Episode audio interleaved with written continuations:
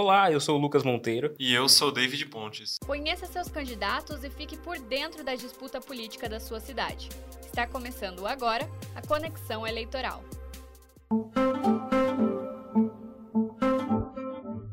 Em agosto desse ano, o Tribunal Superior Eleitoral divulgou o perfil do eleitor para o pleito de 2020. Ao todo, 147.918.483 eleitores poderão votar no próximo dia 15 de novembro. O número representa um aumento de 2,6% em comparação à eleição de 2016. As mulheres são maioria entre o eleitorado, que representam 52,49% do total, somando 77.649.569 eleitores. Os homens somam 70.228.457 eleitores, sendo 47,48% do total. Outros 40.457 eleitores não informaram o gênero ao qual se identificam, representando 0,03% do eleitorado brasileiro. Cerca de 90,1% do eleitorado está dentro da faixa etária cujo voto é obrigatório, entre 18 e 69 anos. Os jovens de 16 e 17 anos que têm o voto facultativo representam 0,6% do eleitorado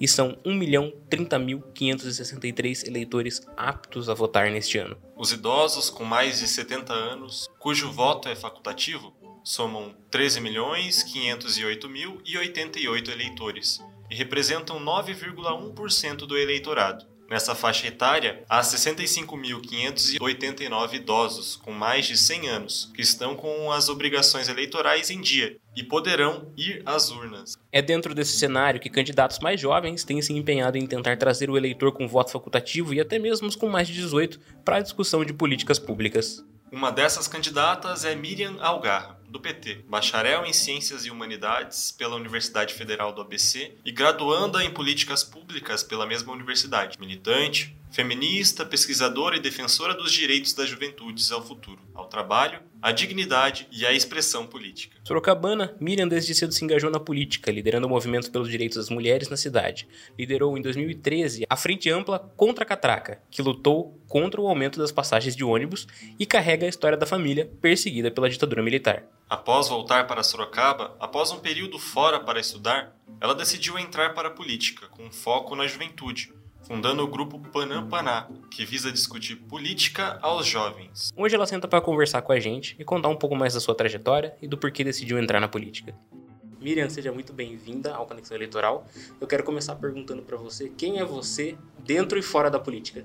Eu nasci aqui em Sorocaba, cresci aqui também, uh, no bairro de Inhaíba, em Brigadeiro Tobias. Esse é um bairro rural, afastado, né? A gente não tem uma área muito grande rural na cidade, mas Inhaíba é uma dessas pequenas áreas rurais que estão ali na, no limite, passando o asfalto, né? E eu cresci nesse bairro, né? E eu, isso fez toda a diferença na minha vida. E eu começo contando por aí a minha história, porque é onde se quebrou, assim, é, para mim, a ideia de que Sorocaba era uma cidade inteira rica e, e bem cuidada. Porque lá é um lugar muito abandonado mesmo. Lá é um lugar onde ainda em 2020 você vai encontrar mães tendo que dar água do rio para os seus filhos, água contaminada. E além disso, eu venho de uma família que sempre conversou sobre política. Porque o meu tio avô, o Chico Gomes, Francisco Gomes, foi líder sindical metalúrgico aqui na cidade durante a ditadura militar.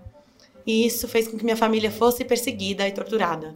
É isso que me coloca dentro da política muito antes dessa eleição. Então, aí, aos meus 14 anos, eu já tinha uma consciência política muito grande, porque em casa a gente conversava sobre política. Então é aí que eu me aproximo do movimento estudantil da cidade, ajudo a formar um grêmio dentro da minha escola. A partir daí vou é, participei da fundação como uma das protagonistas da Frente Ampla contra a Catraca.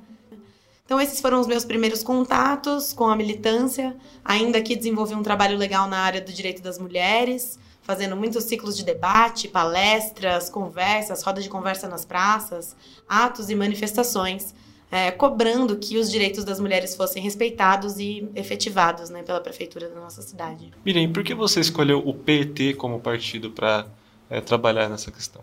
Eu escolhi o Partido dos Trabalhadores, é, primeiramente porque eu acredito que o mundo do trabalho, na verdade, move as pessoas. Né? Eu acredito que a gente tem muitos problemas aí na nossa sociedade para resolver, como saúde, educação, cultura.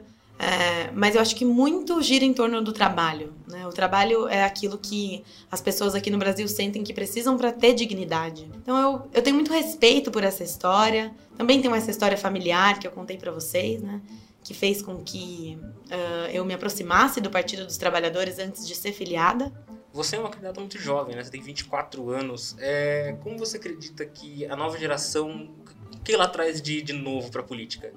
É, veja bem, eu decidi ali com meus 14, 15 anos que eu ia dedicar minha vida a tentar melhorar a vida das pessoas. E eu fui procurar meios para fazer isso. É, então, primeiro eu entrei na militância, é, entendi o que, que significava ocupar uma rua, entendi o que significava acampar na frente da URBS, é, aprendi o valor de fazer pressão política nesse sentido. E com o tempo entendi também é, que a gente precisa ter uma atuação em diferentes frentes aí, que a, a, militância ela é uma das frentes, mas que a gente precisava entrar na política institucional. E isso é uma coisa que eu tenho visto nos movimentos de juventude hoje, é, honestamente para bem e para mal, porque acho que tem gente que entra nesse movimento de política institucional é, de uma forma que ignora é, os anseios da população e traz uma conversa muito técnica. É, mas também tem pessoas como eu e outros companheiros aí que eu é, convivo e admiro muito, que decidiram aprender a parte técnica, né? Eu acabei não falando, mas eu sou, é, eu estudo políticas públicas na Universidade Federal do ABC. Sou formada, estou né? terminando a minha graduação.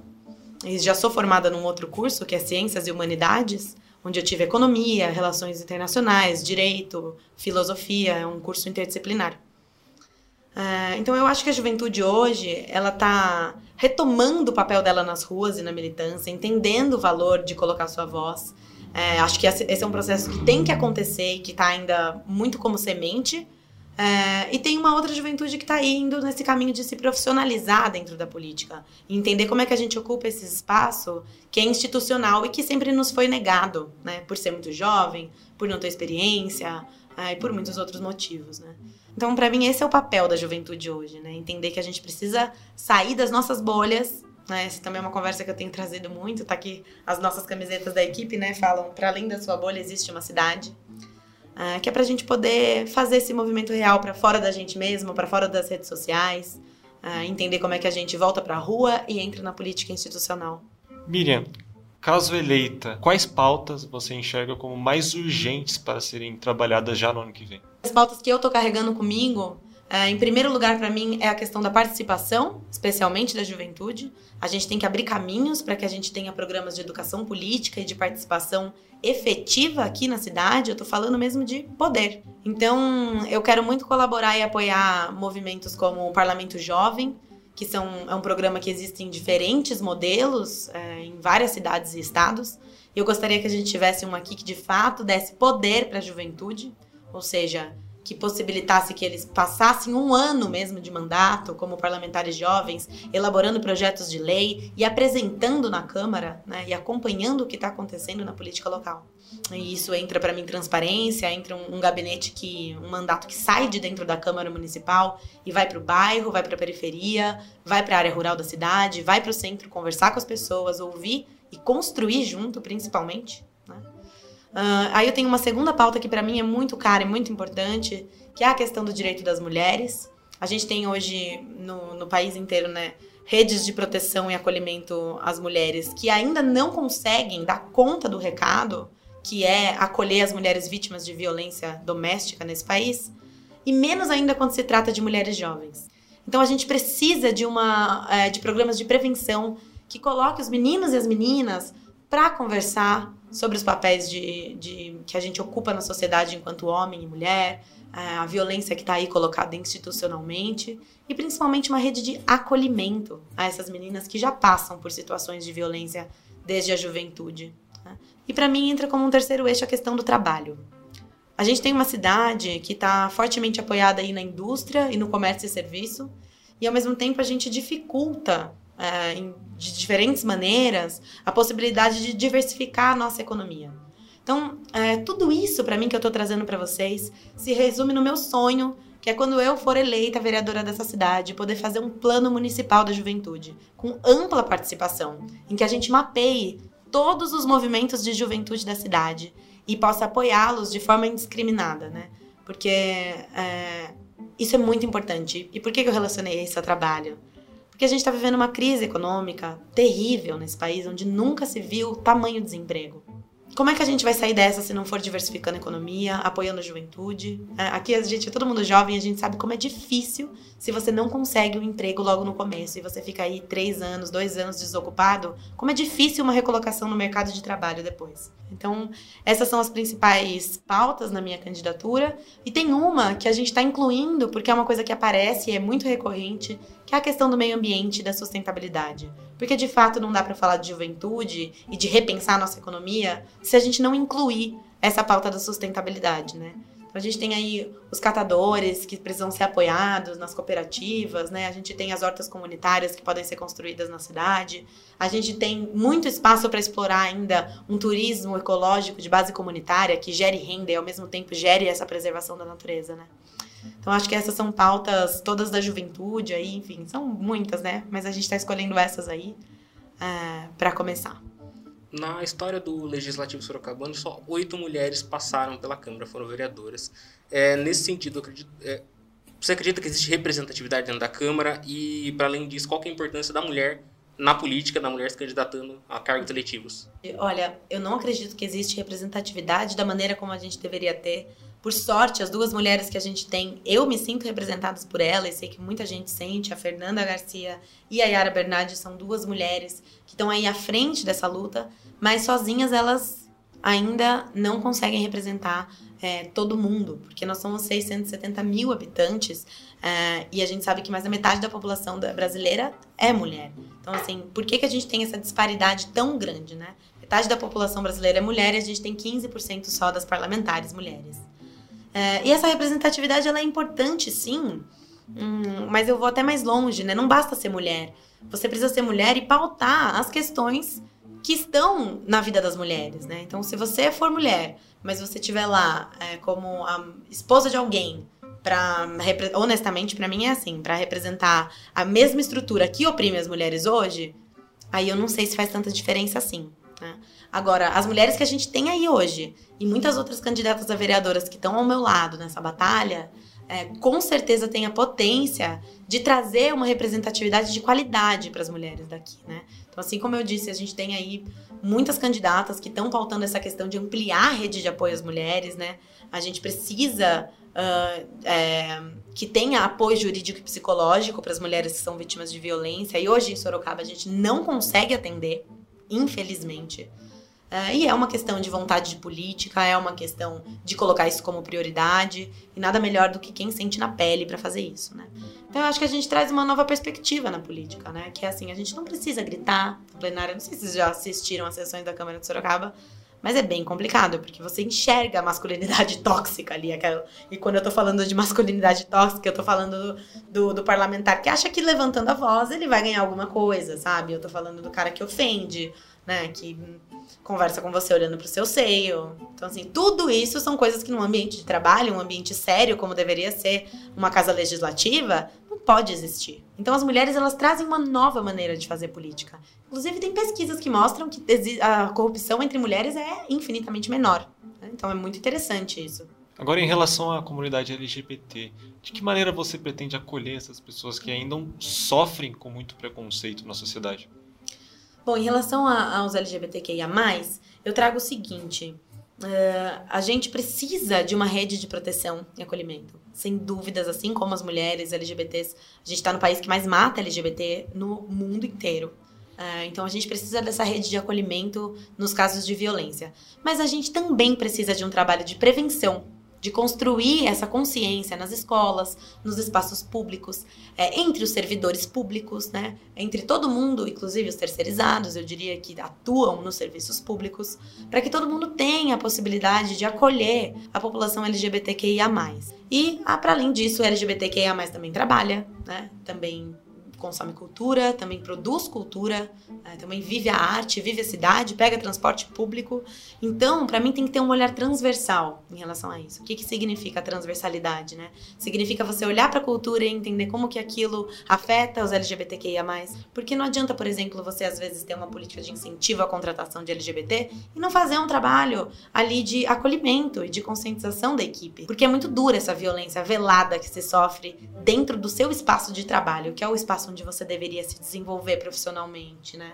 É, e construir a tua carreira, que é uma coisa que, como eu disse, aqui no Brasil a gente tem essa sensação de dignidade muito atrelada à nossa carreira profissional, né? Então, falta oportunidade de trabalho e a gente tem que entender como a gente pode fazer parcerias é, com o governo estadual, entender como que a gente pode se incluir em, em programas é, nacionais, como a gente pode ter programas municipais é, que possam favorecer essa inserção no mercado de trabalho, esse acolhimento, é, esse trabalho de prevenção à violência também e ao preconceito.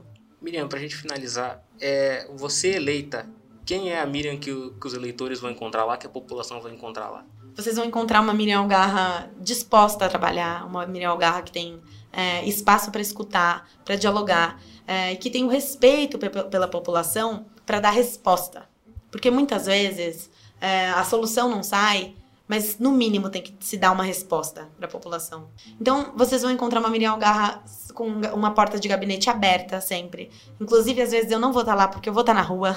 Né? A gente quer, ali na primeira semana de mandato, a gente quer fazer um planejamento estratégico, a gente quer ter um gabinete aberto que vai contratar pessoas da cidade também, com processo seletivo, porque eu acho que isso é muito importante, que a gente dê oportunidade para as pessoas daqui para construir junto.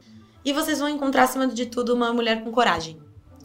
Porque eu tenho a capacitação, eu fui, fiquei lá estudando quatro anos na faculdade, eu tenho vivência na rua da militância, eu tenho disposição de escutar, mas acima disso tudo eu tenho coragem. Eu tenho coragem porque a gente precisa disso para enfrentar o que está posto hoje na cidade. Né? Uma coisa que eu tenho conversado e tentado trazer para as pessoas é a dimensão da política. Quando eu digo que política resolve, eu estou falando o seguinte: a política é o que constrói a nossa cidade. Nada em Sorocaba é à toa. É tudo muito bem pensado.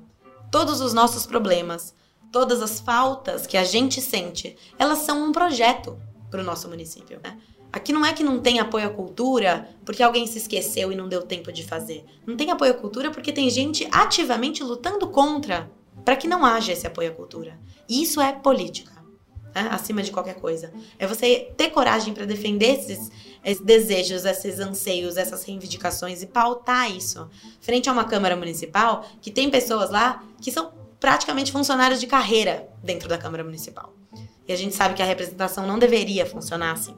Então é isso, vocês vão encontrar uma pessoa com muita coragem, coragem mesmo para enfrentar, para poder pautar, para poder negociar também quando for necessário, entrar em consenso, construir junto. Tá? E é essa Miriam que eu quero que vocês é, tenham à disposição como representante. Maravilha. Miriam, muito obrigada por disponibilizar seu tempo e vir falar um pouquinho de você para apresentar para os eleitores. A gente deseja para você uma boa campanha nesse finalzinho, dessa reta final que a gente está. E se você for eleita, você volta aqui para conversar com a gente sobre como vai ser esse mandato. Sem dúvida alguma. Eu vou ficar muito feliz de voltar. Queria agradecer muito por essa conversa, parabenizar vocês por esse trabalho, que faz muita diferença numa cidade como Sorocaba. A gente tem aí uma juventude engajada que está a fim de democratizar essa conversa que é a política, porque eu, eu brinco que a, a política é uma grande grande conversa, né? Que se você não está fazendo parte, você está perdendo por WO. Então eu fico muito feliz que esse projeto exista para poder dar espaço, né, e trazer essa visibilidade para um assunto tão importante que vai definir tanta coisa na nossa cidade nos próximos quatro anos. Então muito obrigada. A gente que agradece. O que mais você precisa saber sobre a corrida eleitoral com a agenda dos candidatos a prefeito de Sorocaba por André Pontes, Maria Eduarda Silva, João Cabanas, Jean Christian, Vanessa Oliveira, Guilherme Dalben e Josilane Gomes da equipe Exang. Hoje pela manhã, a candidata à Prefeitura de Sorocaba, Maria Lúcia Amari, participou de algumas gravações, seguida de visitas a empresas na Zona Leste. O período da tarde ficou reservado para preparação para o debate do Jornal Cruzeiro do Sul, que será realizado no período da noite. Na manhã desta quinta-feira, o candidato Flaviano Lima do Partido Avante participou do café da manhã com familiares e equipe de campanha. Em seguida, participou da reunião com líderes comunitários e se preparou para o debate. Já à tarde, almoçou com a equipe de campanha e continuou a sua preparação para o debate, que acontecerá à noite no Jornal e Rádio Cruzeiro do Sul. Candidato Dr. Leandro do Democratas, no período da manhã, reuniu-se com apoiadores do Parque São Bento, gravou material para a campanha e realizou reunião com equipe de campanha e apoiadores. À tarde, participou de bandeiraço na Avenida Itavuvu e à noite participou de debate no Jornal Cruzeiro do Sul, com transmissão na Rádio Cruzeiro FM. O candidato à prefeitura Renan Santos, pela manhã, visita a ONG Anjos Protetores na Vila Helena, acompanhado da candidata vereadora Jussara Fernandes. Também pela manhã, visita a papelaria do Parque na Além Ponte, acompanhado do candidato a vereador Carlos Leite, e também tem encontro com apoiadores e caminhada pelo centro de Sorocaba. À tarde, faz preparação para o debate e agora à noite participa do debate do Jornal Cruzeiro do Sul no Alto da Boa Vista. O candidato à prefeitura Rodrigo Manga, pela manhã fez caminhada e carreata em bairro da Zona Norte, à tarde visita a empresa da área de entretenimento cultural e também faz reunião interna com a equipe técnica. À noite participa do debate do Jornal Cruzeiro do Sul. O candidato do Partido Solidariedade, Carlos Pepper, participou nesta manhã de uma campanha na região do bairro Lopes de Oliveira. No período da tarde, ele fez uma reunião com as lideranças do partido. Já no período da noite, ele participará às 8 horas de um debate com outros candidatos a prefeito de Sorocaba no jornal Cruzeiro do Sul. O candidato Raul Marcelo, pela manhã e pela tarde, fez panfletagem em fábrica. À noite, vai ao debate no jornal Cruzeiro do Sul. A agenda eleitoral da candidata Jaqueline Coutinho do PSL começou pela manhã com despachos na prefeitura. À tarde, a candidata realizou gravação para programa de rádio e TV e à noite participou de um debate promovido pela Fundação Umbaldino do Amaral.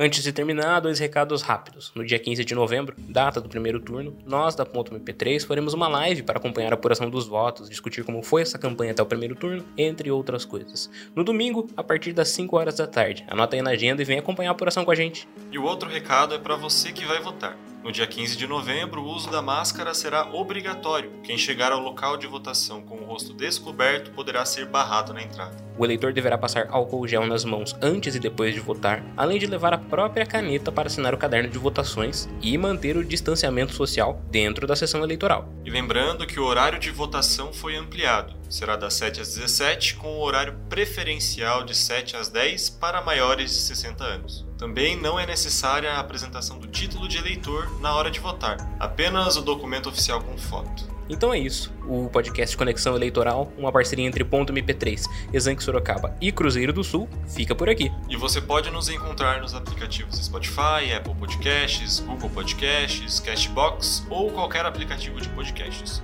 E não se esqueça, você pode encontrar tudo o que precisa saber sobre as eleições 2020 em jornalcruzeiro.com.br. Muito obrigado pela audiência e até amanhã. Até!